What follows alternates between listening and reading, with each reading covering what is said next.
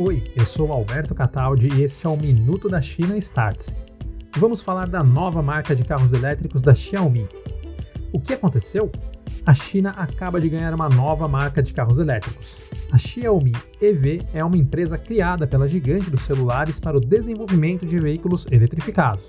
O anúncio da criação da marca foi feito na última semana, mas os detalhes ainda são bem poucos. O movimento para a criação da Xiaomi EV já acontece pelo menos desde março, quando 300 funcionários foram contratados para a divisão.